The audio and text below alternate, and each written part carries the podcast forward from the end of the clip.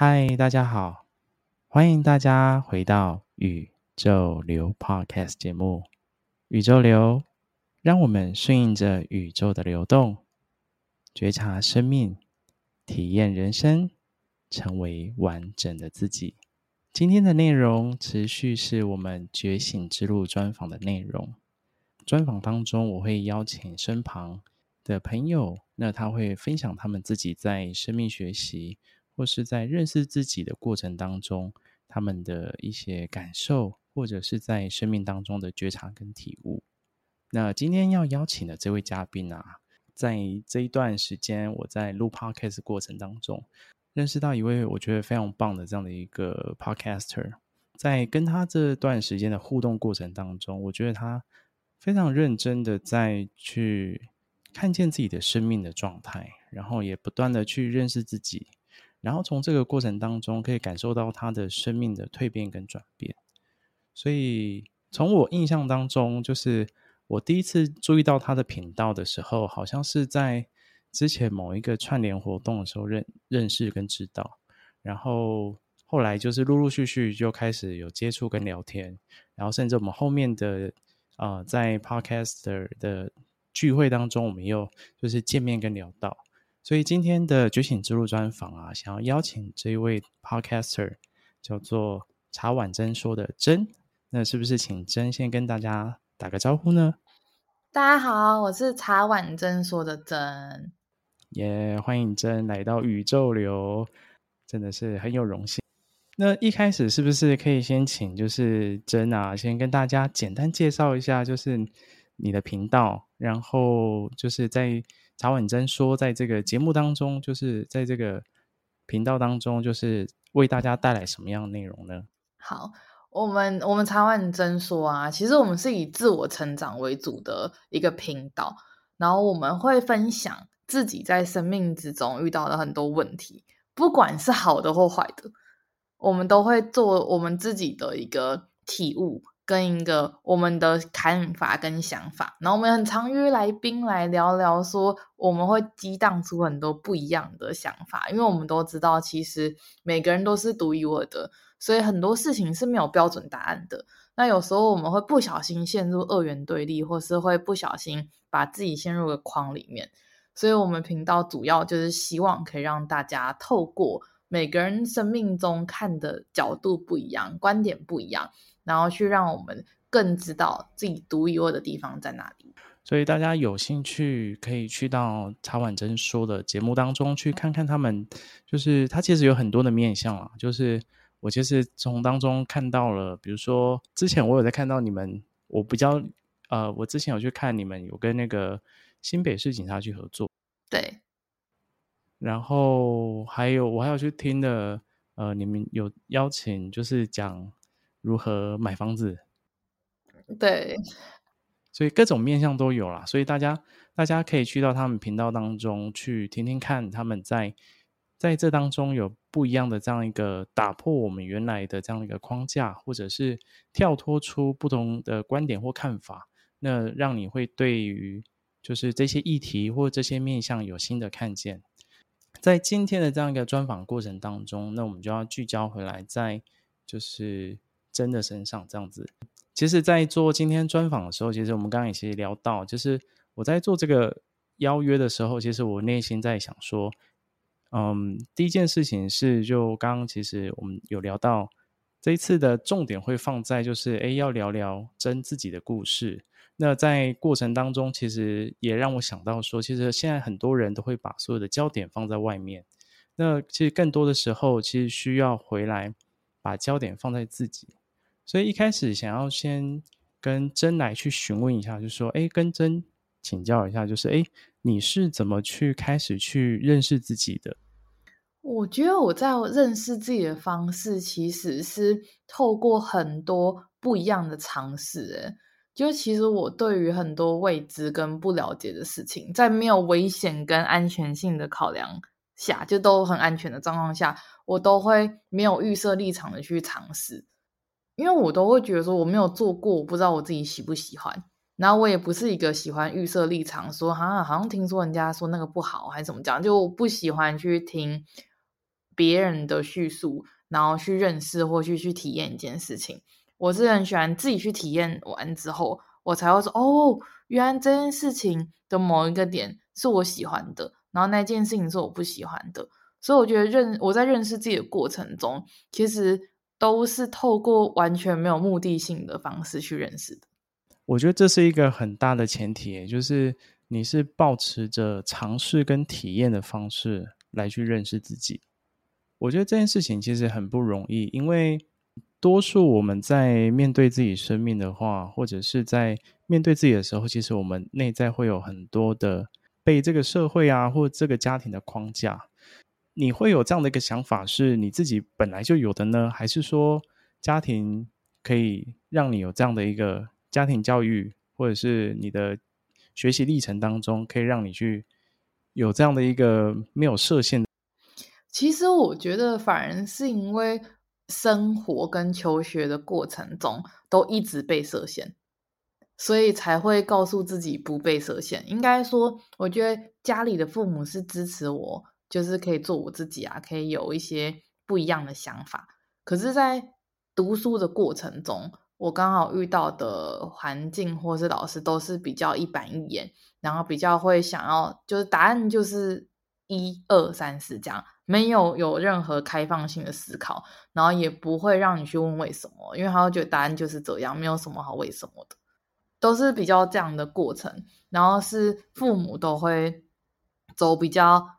觉得可以让我去适性发展的，但是在这些过程中，他们其实也是有某种的框架或限制。比如说，他们就会觉得，哎，你这个时期你就是学生，你还是要好好读书，你可以做别的事情，但是你要先把你该做的事情做完之后，你才可以去做你想做的事情，要有一个大原则的存在。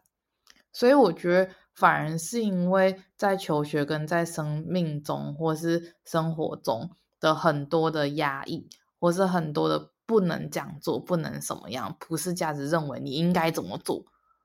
是因为这样子反而让我会更觉得说，哎，别人都这样讲，那是不是应该其实有别条路？为什么一定要这样？我觉得我的探讨方式反而是别人都说这样，但难道真的只有这样吗？所以启发了我去做很多不一定是大家普世价值认为的事情。哎，我觉得很不简单哎。我很好奇，就是这个过程当中有没有什么样的事件，或是能够触发你会有这样的这样的一个想法，就是你就是可以感受到，其实你会让自己告诉自己说，我不要被这些框架限住、限制住。有没有什么样的契机啊，或是事件是让你能够去触发？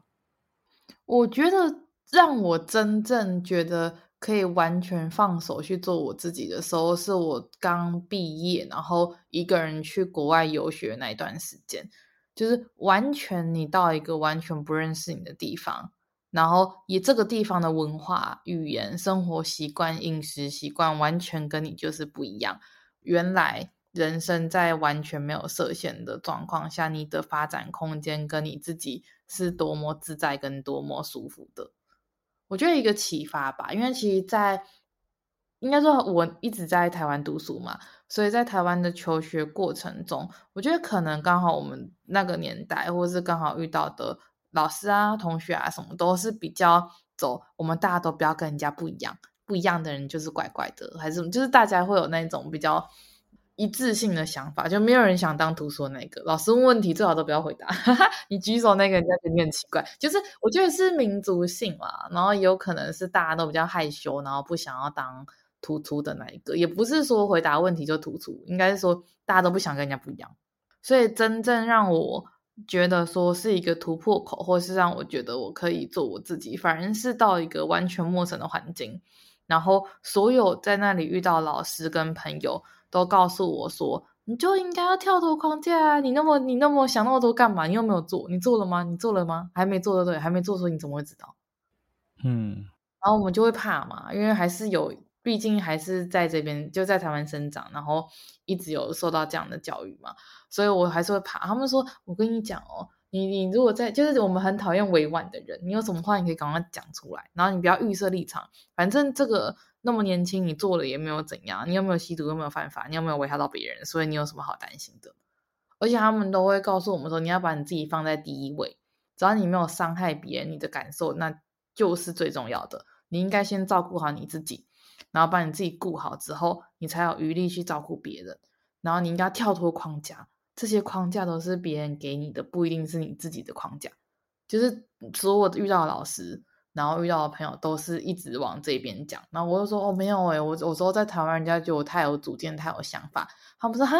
你在我们国家你是太没有主见，太没有想法，你应该更有主见，更有想法。这样就是非常完全一百八十度大反转的一个答案。这样。那那我好奇一下，因为。因为像像就是你这样出去之后，其实有很大的这种啊、文化上的冲击，还有思想上的冲击。那这个冲击当中，你是怎么去去能够去找到你你相信的信仰到底是什么？我觉得找到相信的信仰有一个点，就是你内心是自在跟不排斥的。因为我觉得有时候像我其实回台湾这几年，加上疫情。的时候，我其实有短暂的丧失的一些信仰的原因，是因为我觉得环境真的很重要。那周遭的人的一些话语或是影响，我觉得都在冥冥之中啦。我觉得不管多有定性还是什么样人，你就是大家都知道嘛，就是 你近朱者赤，近墨者黑。如果你在一个有毒的环境里面，你不管再怎么定性，你多多少少都会慢慢的被蚕食、鲸吞掉那个信仰。所以我觉得笃定自己信仰的过程，其实是来自于每一次的做每一件事情，你都很清楚知道你内心是真的想这样做的，不管他人的想法。这边不是讲盲目的那一种自以为是，这边讲的是说你真的确定你这样做你是开心，你是自在，然后你没有伤害到别人，你没有影响到别人的状况下。去维持住自己的这个信仰，我觉得，我觉得这一段的那个历程很很棒的原因是你从呃从这个过程当中，你去深入去感受到自己在做这件事情是自在跟开心的。因为我觉得太多的像我身旁的人也好，或者是身旁的朋友，其实很多人做这些事情，他的生活当中工作也好。或者是他要面对自己的人际关系，他很多时候其实都是很不开心的。其实，其实，在这样一个状态之下，他其实变得很压抑，然后也到后面，其实他根本就不认识自己了。然后，甚至有些人是失去自己，他活成了他人的样子。我觉得你有这一段的历程，跟自己能够坚持住，我这我觉得这是一件非常不容易的事情哎。可是，我一定要先讲说，其实。没有说每一次都有办法坚持住，应该说你都会有，有时候会不小心，或是面临比较社会现实面，或是在学校有一些同侪的压力的时候，你还是会偶尔会迷失自己，然后你会信仰暂时的崩落或崩塌，但是都要想办法去找回那样的自己。毕竟我觉得朋友再好。这个环境再好，或是我们真的需要这一份工作，或者一些经济压力的状况下，我们都自己内心有个停损，就是真正能陪自己走下去的，跟走完人生的，还是走自己。所以我觉得，我常常都会告诉自己，但我也还在努力。就是我觉得失去什么都不恐怖，失去自己真的是最恐怖的。那我延伸延伸啊、呃，问一下，就是其实你刚刚谈到说。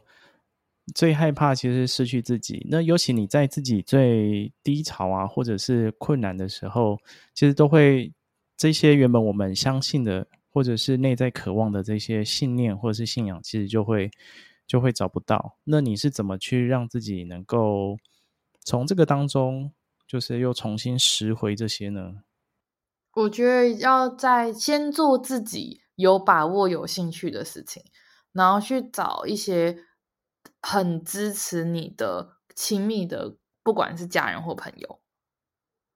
因为我觉得现在的问题应该是因为现在资讯量太爆炸，然后其实每个人都过着非常压抑，不管是在工作上或生活上，或是有一些有一些原生家庭的问题或课题的话，我觉得要在很短时间内，或是从来都不会去迷失自己是很困难的，所以我觉得。第一个就是，我觉得要有自己，可能要写日记啊，或者做 podcast 录音，就是去记录你自己所以当你迷失自己的时候，你可以回去听听看你自己当初还没有被人家就是这样子混乱之前，你的真实想法到底是什么，然后。去找自己信任、信任的家人或朋友，就不要。如果他是能量吸血鬼，就不要去找他了。就是甚至去找一个可以让你平静下来，然后可以让你自在，然后不用害怕你讲的话被否定或是被批判的人聊聊。因为现在很多人都很喜欢给别人太多的意见，但是毕竟每个人都要对自己的人生负责，所以别人的意见我们可以听，但是也不能过度的被左右。所以我初期都会建议大家还是独处，你去看一本你有兴趣的书，不一定要跟身心灵有关系，也不一定要有任何目的性，也不一定要有专业领域，什么都不用，就是你可以去书局走走，哪一个书它是吸引你的，我都相信它一定里面有你想要的答案。然后看完书之后，再回去思考，去复盘一下自己。这阵子有哪些事情去做一些自己开心自在、没有意义的事情？比如有人就喜欢去咖啡厅放空，看路人行走，那就可以去做那些，就是回归自己跟沉淀自己的方式。这样，我今天就去咖啡厅放空，看路人行走。没有，就是看看那个天空。很多那个鸟啊、蜻蜓啊飞来飞去这样，然后看云飘来飘去，那种感觉也是蛮好的。诶，那我我好奇一下，就是你有没有自己比较可以哦，举个例子的实际案例可以来分享一下？就是说，那你是就是刚你谈到这一段，就是你让自己透过这些记录啊，或者是找到能够让你平静的对象，能够去倾诉的。那有没有一些自己可以分享的案例可以跟大家聊一下？我觉得应该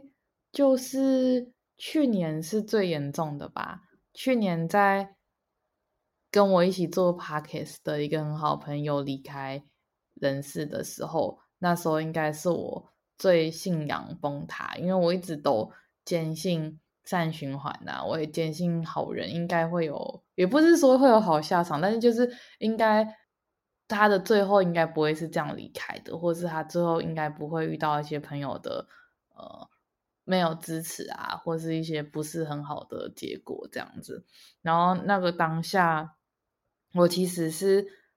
没有跟任何人讲的，就是我朋友都不知道，然后我就自己一直在想说，我应该要怎么沉淀我自己。然后我就去看了一些书，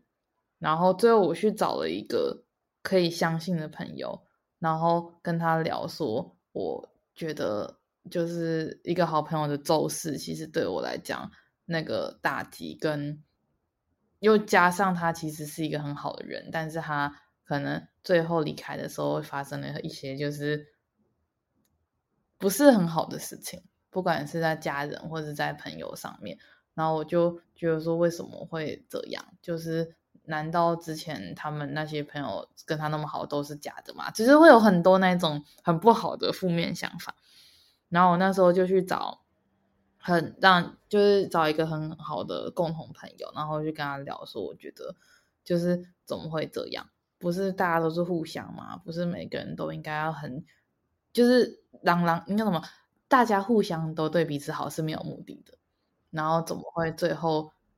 结果是他可能都把所有人摆到第一位，然后把自己放在最后面，然后甚至生病了还去帮朋友还去干嘛？可是他最后离开的时候，其实是没有人那么在意他的类似这样的方式。然后我就有点点愤愤不平，然后也有点感觉到心疼跟沮丧，然后去跟那个朋友聊，然后我才。真的是在那一刹那，我才崩溃的哭诶，因为那时候是很惊，我就觉得说不行不行，我我不能让自己崩溃，然后我要继续把频道继续更新，然后就就是一直很惊，一直很压抑，然后又觉得为什么会好人竟然是这样，然后他是一个这么带给大家温暖跟开心的人。但是他离开的时候，其实是大家都没有，就是可能他曾经很要好，或是他一心相挺的朋友，其实是没有那么在意，或是根本就不觉得这是一个很就是怎么样的事情，还是怎么？对啊，所以我觉得我自己也是在那样的过程中，然后有缘分的去找到一个共同朋友，然后聊聊，然后他就是真的不止陪伴，还有委他也有委婉的点出了一些地方跟可以注意的一些事情，跟他觉得其实很多事情人生很难去判定，所以应该是。一直都要把自己放在一个自己比较自在、跟比较友好的环境里面，然后不要去太在意那些已经不再符合你的人事时地物的东西，然后要去断舍离一些不健康的东西。然后我也是透过这样子，然后再加上看书，然后跟自己会一直去跟自己对话吧，就会觉得说，那我现在应该要怎么做？然后。我觉得有个点就是绝对不要压抑自己的情绪，因为我那那时候一一发生的时候，我是选择我不想要，就是很负面，但是我就压抑我自己的情绪，然后到后面我我遇到那个朋友之后，我才真的崩溃，然后我才觉得说哦，其实我是可以很难过的，然后我是可以很很失落的，然后我是可以有任何负面情绪，然后这些负面情绪。也不会影响到朋友的，因为后来我去找一些很好的朋友聊天，然后他们每个人都会跟我说，就是你就你想哭就哭，然后你很难过，我们都可以陪伴你，然后你不管你如何，我们都会在你身边。我一直觉得这是一个很大的力量，因为其实很多人都会很害怕自己的不好的一面还是什么，可能会造成别人的负能量，或是别人会觉得你怎么会这样，我不要跟你太接近，因为现在大家都很害怕负能量嘛。但是很幸运的，我遇到的朋友都跟我说，我没有，就是你想做什么，你就尽量做啊，你就我们都在你旁边支持你，因为生离死别本来就每个人都会遇到。但但我相信，透过这件事情的发生，我觉得你在生命当中又有不同层次更淬炼的感觉啊。我刚刚这样听完整个整个部分，我我感受到是这样啊。因为这算这算我比较完整听到完整的过程嘛，上次好像只有简单聊一下。对啊，上次没有那么完整的过程。但我觉得我真正放下这件事情，让我走出伤痛的，应该是他本人有来有回来梦里跟我聊聊，说他其实从来没有离开过，这样就让我好好的放心。我觉得。不管大家是相不相信托梦这件事情，或是我自己潜意识想告诉我自己的也好，但是我一直都觉得，只要你真心的对待别人，然后我相信大家都是有感觉的，就是不一定真心可以换来真心，但是我们就是要问心无愧，对得起自己，然后去做一个自己想要成为的人，然后只要不要带有目的性，我觉得。自己就不会有那么大的得失心，因为当初本来想要帮人或本来想做事情的时候，就是没有目的的。对啊，对啊，他其实他其实都在啦，但是前提是，就是你必须要真的放下他，他也才能够去安心的离开。那那其实透过刚刚的故事，可以感受到，虽然在这么嗯、沉重的。发生过程当中，但可以看得到，就是生命上其实透过这个这件事情，虽然是很沉重，但是可以感受到我们必须要去面对我们生命自己要去面对的部分。吼，回回来就是谈到就是自己的本事啊。其实你刚刚有谈到说，那你会不断的跟自己对话，你可以再深入去聊聊说，那你是如何去跟自己对话，然后去感受到自己。内在那个真实的声音呢？我觉得我跟自己对话的方式比较特别，可能有些人是写日记，或是有些人是就是会开一个群组。我真有朋友，然后他会自己在里面跟自己讲话，这样，然后他会自己在那边跟自己讲话。他真的是这样跟我说，他是用这样的方式对话。可是我觉得我跟自己对话的方式比较像是跟别人无意无意间的闲聊中，我会。解开一些我心里面想要的答案，就是我觉得有一些人会觉得，哎，你跟自己对话，你就是要一个人啊，你就是要自己就自己喃喃自语，或者你要自己那里想。可是我觉得，其实跟自己对话还是没有限于说你是在跟别人讲话过程中，你其实也在 double check 你自己的想法，尤其是你无意识的聊天，没有目的的聊天的那一种，反而是最真实。然后你也在跟你自己讲话，因为你在跟别人讲话的过程中，如果你们在讨论一个议题，或者在无私的分享一些东西的时候，那时候的你是最自在的。所以其实有时候在讲的过程中，那些话搞不好不是要讲给别人听的，搞不好也是要讲给自己听的。所以我通常都是很爱跟朋友聊天，然后聊一聊，我说我刚刚觉得有什么事情，哎，我跟你讲，我跟你聊完之后，我现在觉得我哪一些点我通了，讲。那我朋友说，哈，你刚刚我们不是只是闲聊吗？我说没有没有没有，我刚刚在闲聊的过程中，我突然悟到了一些东西，这样就是我自己的跟自己对话，比较倾向于是无意识的跟人家分享的时候，我会去想到，哎，对。原来是这个原因的这样的自我对话，当然我也会有自己会去看书。我我觉得我的跟自我对话都比较像是看书里面看到了某几句话，然后觉得诶这个好像就是这个就是想我想跟我自己讲的，可是我可能表达不出来，或者我可能没想到，就是我都会靠一些外在暗示，然后去让自己 get 到这些点的自我对话。我觉得蛮好的。就是透过这些方式，我当然当然就是你说的啦，就是每个人都有自己的方式啦。就你刚刚讲的，有些人透过书写，有些人透过录音，有些人透过群组聊天，然后你透过跟朋友聊天，我觉得大家可以在自己的呃自己跟自己相处过程当中找到可以让自己找到自己的方式，它没有一定，因为像我自己，我自己以前。多数大概还是呃跟你比较像，就是跟跟朋友聊天，那我会悟得一些事情。然后现在开始越来越多的练习，就是练习静坐啊，或者是练习安静下来。我发现就是开始内心可以有很多内在声音就出来，然后就可以可以开始跟自己对话。所以在这个跟自己对话的过程当中，可以感受到哦。什么是什么是自己内在真实的声音？然后什么是头脑的欲望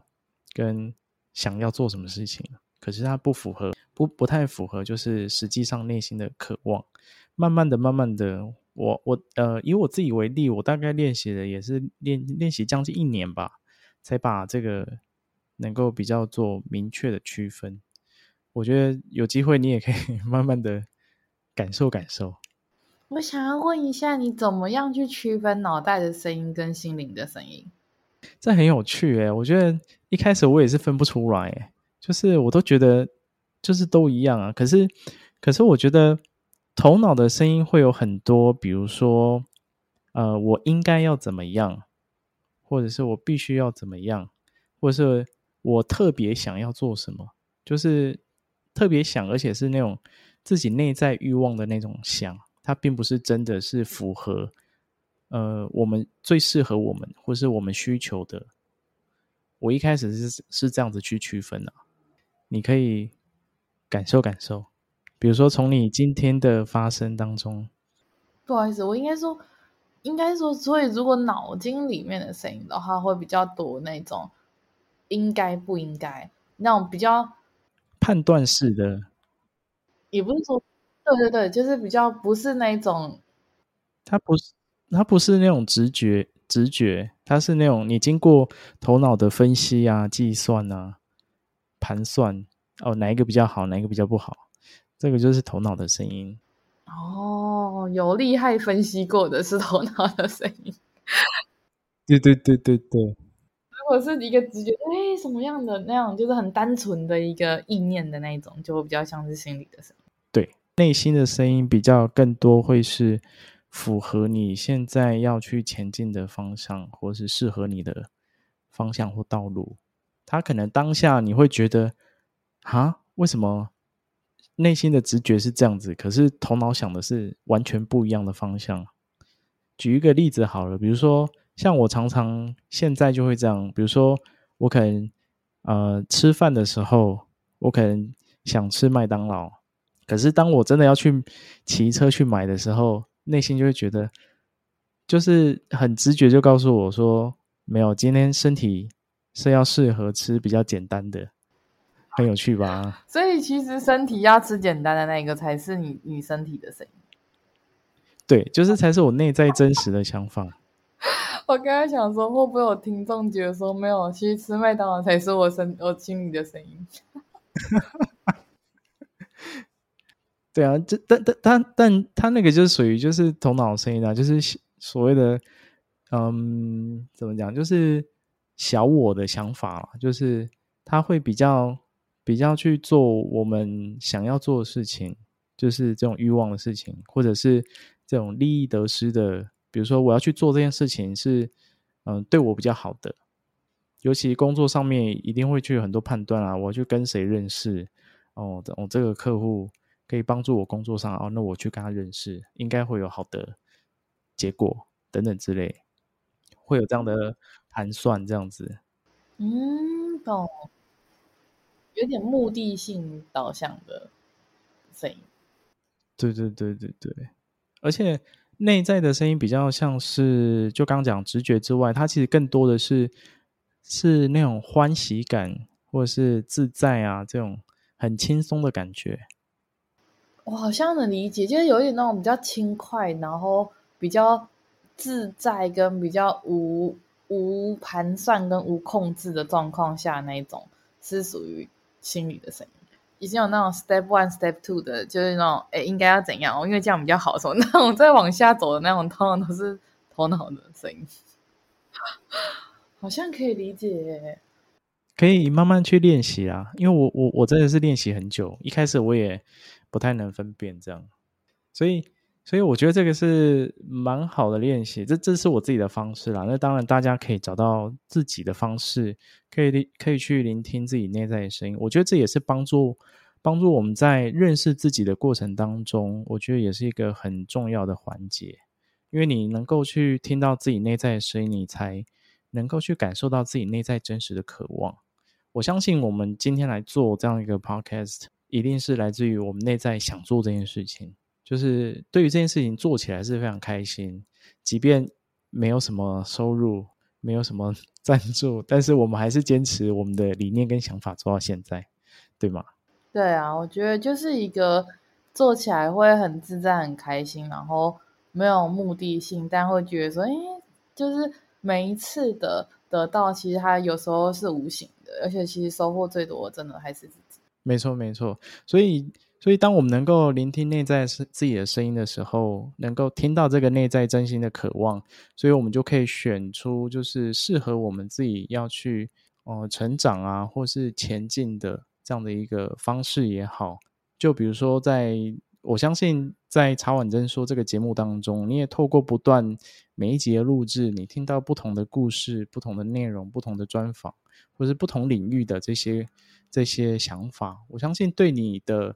想法上也好，或者是你刚刚谈到你跳脱了很多的框架，对，所以其实接下来想要问的是，就就于你而言呢、那你自己是在这个过程当中，你怎么找到适合自己的成长方式呢？哇，我觉得应该说很多时候遇到一个成长的课题，就算它不适合，好像也只能去成长，因为我后来发现，真的可以让自己成长的，往往都是痛苦。应该是说痛苦，不是说会让你什么痛不欲生那一种，应该说会让你陷入很深的沉思啊，我觉得让你就哦，怎么跟你想完全不一样那一种，通常都是可以让自己比较好成长的。因为如果我们都在舒适圈里面，应该就比较难成长，因为就是每天 routine，然后一样的东西，然后就嗯很舒服这样，然后通常都是遇到一些比较不一样的想法。或是比较跟自己常规上判断或经验不一样的东西，才有办法成长。所以我说比较适合自己成长的方式，我觉得我通常都是我会想要去做一些自己想要的事情，然后在做的过程中会遇到重重的阻碍跟很多的困难。但是回到刚刚有一题讲的信仰，我还是觉得说这是我真的想做的事情。那中间遇到那些困难还是什么，那它就是在。我要完成我信仰或坚信我信仰的过程中必须跟必然发生的东西。那既然它是必然发生的，就应该要去学习跟成长。所以我觉得没有说一个选择适合的方式，真的就是遇到了，然后因为这条路竟然要走，那他一定会遇到这个事情的话，那就只能想办法去度过，跟想办法去完成这一个课题。嗯，果然是生命有经历过的，有淬炼过的。因为因为我会这样子问，原因是因为，嗯，像我前阵子去。去学校、大学里面教行销，然后他们其实都在问我说：“你到底要怎么学？或者是老师，你到底是怎么走到你现在的位置，或等等之类。”其实，其实我觉得再讲回来，就是一个，就是每一个人的生命道路其实都不一样。那在每一个发生或是每一个过程当中，其实更重要的是你如何去，就就如同你说的，你如何去经历跟体验。然后好好的去挑战它，可以从你的生命经验当中当中可以感受到，其实你在面对困难的过程当中，其实你很勇敢的去面对，而且你也很很单纯，你也相信自己现在所相信的，然后也很单纯的去想说，对，这个发生就是发生了，那我就来超越。那既然这是我喜欢做的事情，我觉得，呃，这个是我我想去把它做好的事情，你就会全力以赴去做。你有感受到你自己的生命的样态了吗？就是一个很确定目标之后很一意孤行的人。哎、欸，你怎么会用一意？就是很我，可是我觉得有个前提是，这个目标跟这个东西是你真的想，才会有这样子，就是有这样的信仰跟有这样的动力去支持自己面临到很多的困难，然后还是可以走过。但当然也有过那种，就是这件事情其实当初做之前很想要，但做到一半之后发现不是自己想要的。那原因不不是因为它中间的过程多困难，而是因为发现，哎，你做着做着的时候，你有一些新的体悟，然后在这些体悟的过程中，因为人都会改变，你就会慢慢去想着，哎，其实也许你要的不是这个地这个的终点，你要的其实在过程中它已经没错。没错，没错，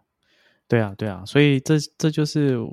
我觉得很有趣的地方，就是无论是不是走到最后的那个结果也好，或者是这个过程，其实都会有很多我们在生命的经历过程当中很值得去感受，或是很值得去看。那接下来啊，想要就是再往下，那因为其实其实我自己在在。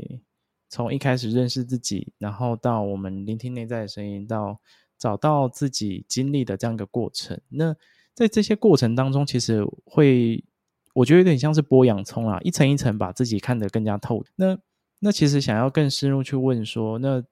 真自己在认识自己的过程当中，你怎么从认识自己到后来，就是能够去好好的善待自己，或是爱自己这一块？哇！我觉得我可能还在过程，应该是说，我觉得我曾经有一度觉得非常了解自己、认识自己，然后又遇到了一些不一样思考跟课题的时候，会发现说：天哪，其实你还是有很多。然后透过这样子去了解自己的不同面貌，然后我觉得爱自己这一块，我觉得有一个点，应该就是不要勉强自己去做自己不想做的事情。我觉得这是蛮重要的，但这个前提不是说大家都是很懒惰，然后人心是有惰性的，所以不要勉强自己。我的意思是说，当你到一个停损点或一个极限的时候，你就会知道说，就是再强求下去，或是再勉强自己下去，其实是没有意义的，而且反而是内耗跟一种自。所以我觉得要怎么样的去。认识自己，我觉得其实自己应该是认识不完的。就像我刚刚讲，人其实是不断的在成长，然后思维也不断的在转。所以我觉得很多人会觉得说：“哎，我已经很对我自己很有把握，认识自己的。”但其实有时候会因为一些事情，然后让我们看到自己不同的面貌。然后我觉得有一个点，就是要去坦然的接受任何情况下，或是任何完美或不完美的自己。我觉得爱自己应该。最重要的就是接纳自己吧，接纳自己的完美跟不完美，接纳自己曾经做的一些决定，或是现在做决定。那不管是好是坏，那我们就是都是自己做的，所以自己承担之后，然后从里面得到一些经验。然后我觉得爱自己还有一个很大的点，就是健康跟身心灵有没有办法去让自己得到一个平静跟平稳，很重要。因为我觉得好多人会觉得爱自己去有一些可能买自己喜欢的东西啊，吃自己喜欢的东西啊，什么做一些自己喜欢的事。我觉得这也是，但是有一些东西是你舒服来，也是蛮重要的。而且我觉得。不一定爱自己，就是买一些物质上的东西。有时候爱自己，有时候可能是刷刷费啊，然后放空啊，然后一些不一定需要动脑的东西，也是另类的爱自己。我觉得蛮重要的，就是不一定要把自己的时间塞满，很充实，然后活得非常那种光鲜亮丽，然后永远都是 energy 满满的那种才是爱自己。我觉得爱自己有时候也就是允许自己可以休息。然后可以小小的颓废，但是要记得要再起来。刚你在讲这一段的过程当中，有一段我特别起鸡，全身起鸡皮疙瘩，就是你在讲说，呃，对你而言，爱自己其实很重要一块是要去接纳自己。就你在讲这一段的时候，我真的全身起鸡皮疙瘩。我觉得这这应该也是你自己要讲给自己听的啦。接纳自己，应该说接纳自己。这个讲起来好像很很简单，就是哦，我接受我自己。但是实际上，实际上就刚也谈到，就是我们自己其实有很多的面向。因为你在讲认识自己很多面向的时候，其实我脑袋浮现出，嗯，那个多重宇宙的那种概念跟想法，就是每切一个出去一个视窗，每切一个宇宙出去，就是不一样的自己。所以在在认识自己，当然有很多的面向，我们其实。可能我们啊，终其一生都在走在认识自己跟认识生命的道路上，但是，但是能够去接受、接纳自己这件事情，我觉得是很不容易的。因为接纳自己，才是我觉得那个过程当中接纳那个原原本本的自己。比如说，比如说我昨天，我昨天才在跟呃一个朋友聊，那可以感受到他其实他在事业上很成功，但是当我去呃，靠近他跟他聊的时候，我发现他的内在有一个很自卑的自己。那我把这件事情点出来跟他分享的时候，他就说，那个是他完全不想去面对的，然后那个是他一直想想要去把它隐藏起来的。那我还是鼓励他说，那就慢慢的去，慢慢的去，去，去把这一块能够慢慢去把它疗愈起来，或是慢慢去接受那个，对，我就是这么自卑。那我就是都是这么这么做不好，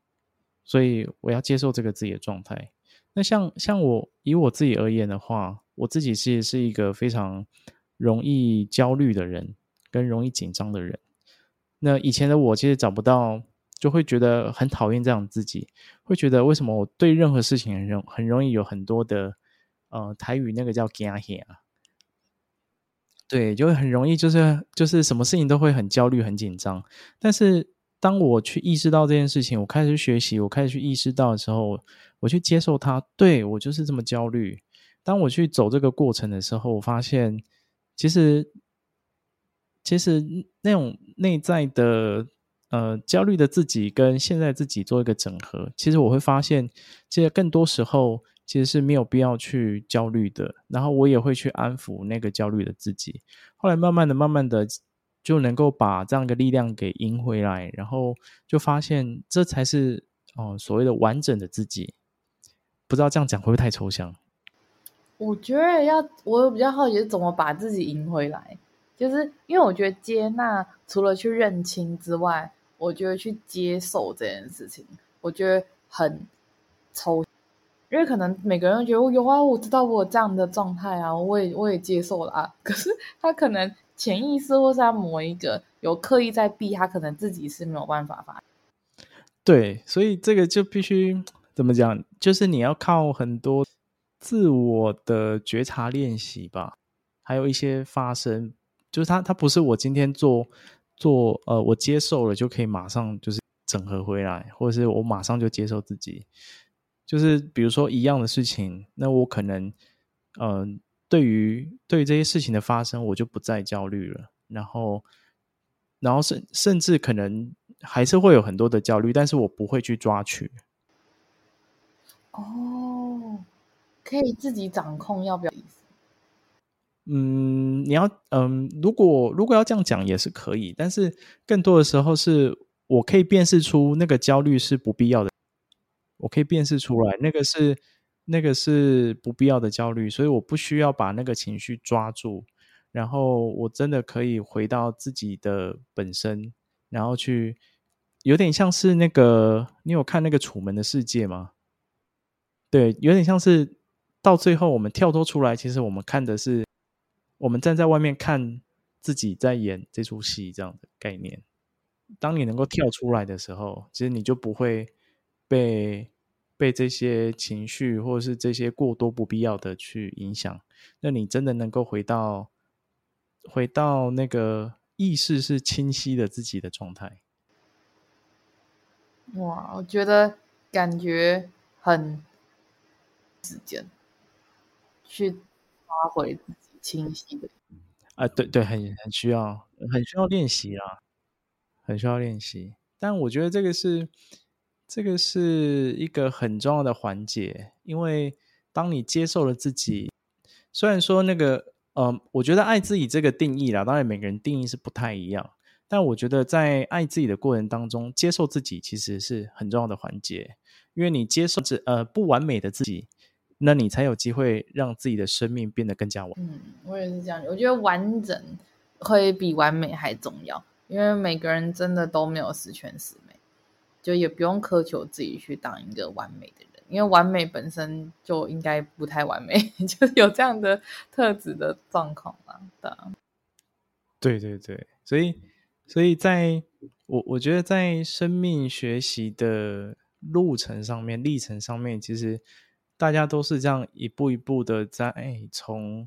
因为我们一开始一定是受到家庭教育啊，或是社会的环境影响等等，然后开始才会去意识说，我们要如何去把焦点放在自己身上。尤其现在这个时代，我更觉得更需要回到自己身上啦，就是我自己到底内心要的是什么，还是我是要去符合？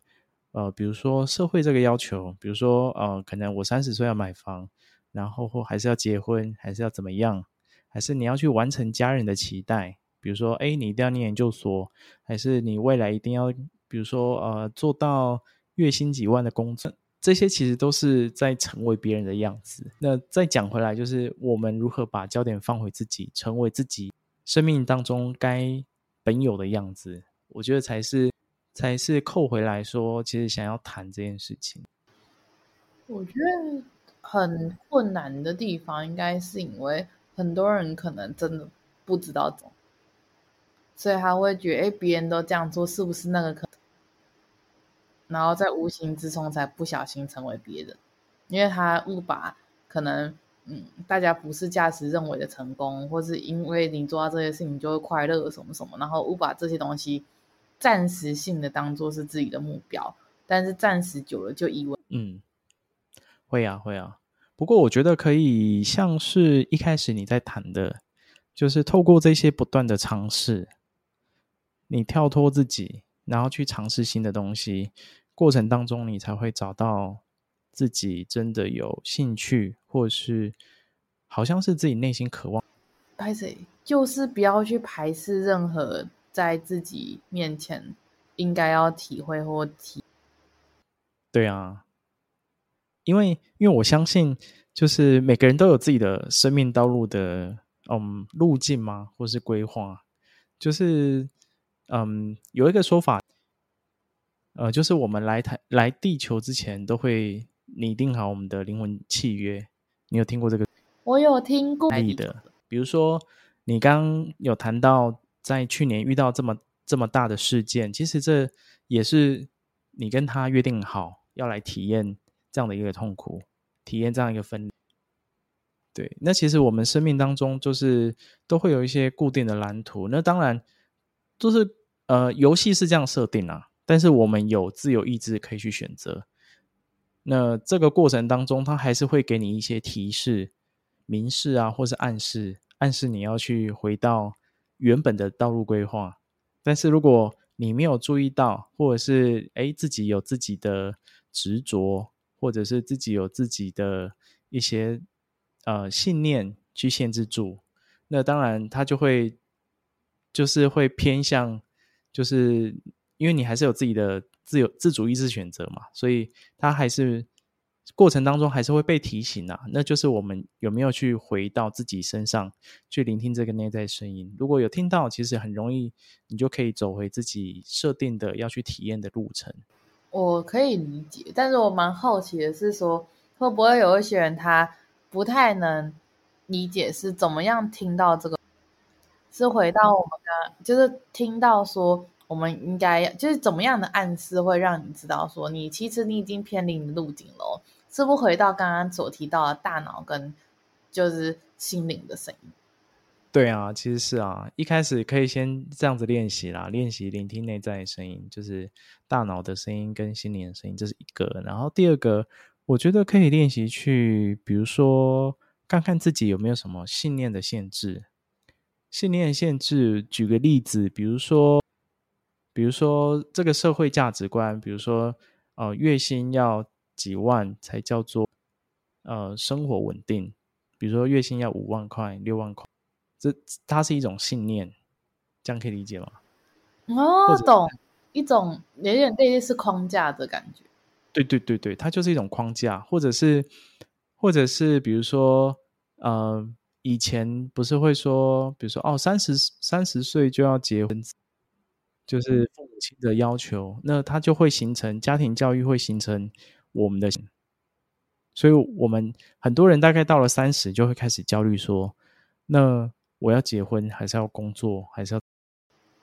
有一点点束缚感的那种框架跟信念的一种感觉。对对对，懂啦，哇，举不完啊！真的，我觉得很多很多。比如说以前早期不是还有嗯。就是很早期农村社会，比如说，呃，比如说生男生，就是家庭才会很富有啊，未来才有男丁啊，什么才会让整个家族兴旺。这以前就会觉得老人老一辈会觉得说啊，女生好像就不会有什么他来，哎，为家庭带来贡献。对，就举例来说啦，就这些都是信念啊。如果我们能够去突破这些框架跟突破这些信念，其实会对于。我们去看见自己，认识自己，会有更多的对，所以我们都可以去观察一下生活当中的信，其实很多很值得我们去打，一一打破，才会有机会去看到更多生命的，呃，我觉得是可能性吧，跟比较能够去触发一些新的方向跟，这这个部分，我觉得就是你也可以去试试看，体验看看，说不定。后面有机会可以，也可以，就是我们再再私底下再聊一聊这一块，我觉得是很那样。好，那最后啊，就是最后，其实我有一个，就是想要请你，就是啊、给自己，给未来的自己一段话。然后这段话其实是你可以从你生命当中很直觉的去讲这段话。那未来你想要给自己什么样的？嗯，祝福也好，或者是你想跟未来自己说些什么呢？哇，我觉得我应该会跟他说，我觉得他辛苦了，但是我觉得这些辛苦一定都是值得的，因为他一直都知道，我也一直都知道，我们是为了什么而努力，然后我们是坚持怎么样的信念，然后这些遇到的不管是喜怒哀乐还是什么，他真的都是必经的过程，所以我相信现在你应该能体悟到为什么会遇到这么多事情。那也谢谢现在坚持下来自己，那也希望未来的自己更努力，然后去体会每一个人生带来的美好，或是任何的议题，因为它应该都有它存在。好美的一一段话，相信未来的自己再回来听这一段，应该会很有感受。好哟，那今天就是非常开心，再一次感谢。真能够上到宇宙流的节目上来。那最后我想说，是不是嗯、不知道那个茶碗蒸说最近有没有什么样呃节目或是活动上有需要跟就是听众朋友再去那个邀约跟分享的呢？我们最近呢会在陆续的更新，然后主要是因为想要做一些有关于职场啊，或是生活化，就是大家现在最常遇到的一些问题或困难这样子。所以如果大家有这些想法或想听听看不一样的角度的话，都可以来听听看茶碗蒸书。然后我就有一个很大的点，就是在这个浩大宇宙中，其实每个人真的都是这样跌跌撞撞啊，然后遇到一些挫折，遇到一些开心的事情。然后每个人都是这样走过来的，所以真的不是你一定不是孤单的一个人。然后每个人真的都走过属于自己的一些低潮啊，或是自己一些开心的事情。那不管未来如何，我们都坚信的可以把每一分每一秒的自己过好。那我们这样子才可以成为未来自己喜欢的自己，然后也可以成为自己现在喜欢的自己。我觉得这蛮重要的，对啊。嗯，我觉得。好棒，好棒，很美的一段话。那真的是大家可以就是到各大 podcast 平台可以搜寻他们的这样的一个节目名称“茶碗蒸说”。那就如同刚刚真说的，就是各种面向、各种议题都可以在他们当中去深入去了解，然后也可以透过这当中去看到他们如何是跳脱自己的框架，然后如何从这当中也可以去认识到不同的面向。好的，那也希望透过今天的就是真的分享啊，也可以让大家可以更了解到说，其实我们在生命学习的历程当中，其实有每一个人都是不一样的生命个体，所以他的学习方式，或者是他在所经历的这些感受跟想法，其实是很不一样的。也透过真的分享，让大家有不一样的看见。然后有不一样的觉察，说不定从这段专访当中，你可以找到让自己可以拿来鼓励自己，或者是拿来就是勉励自己的地方。那我觉得就是在这段的专访当中最大的这样一个价值了。好的，那再次感谢真来到节目当中，谢谢。感谢 Roger 的邀约，也谢谢宇宙流的听众朋友。对。那最后，最后就是邀请大家一起来去追踪茶碗蒸说跟宇宙流的 Instagram。那如果想要跟我们聊聊，都可以到就是 Instagram 上面跟我们互动去聊天哦。那今天的宇宙流的觉醒之路专访就跟大家分享到这边，我们下次见喽，拜拜，拜拜。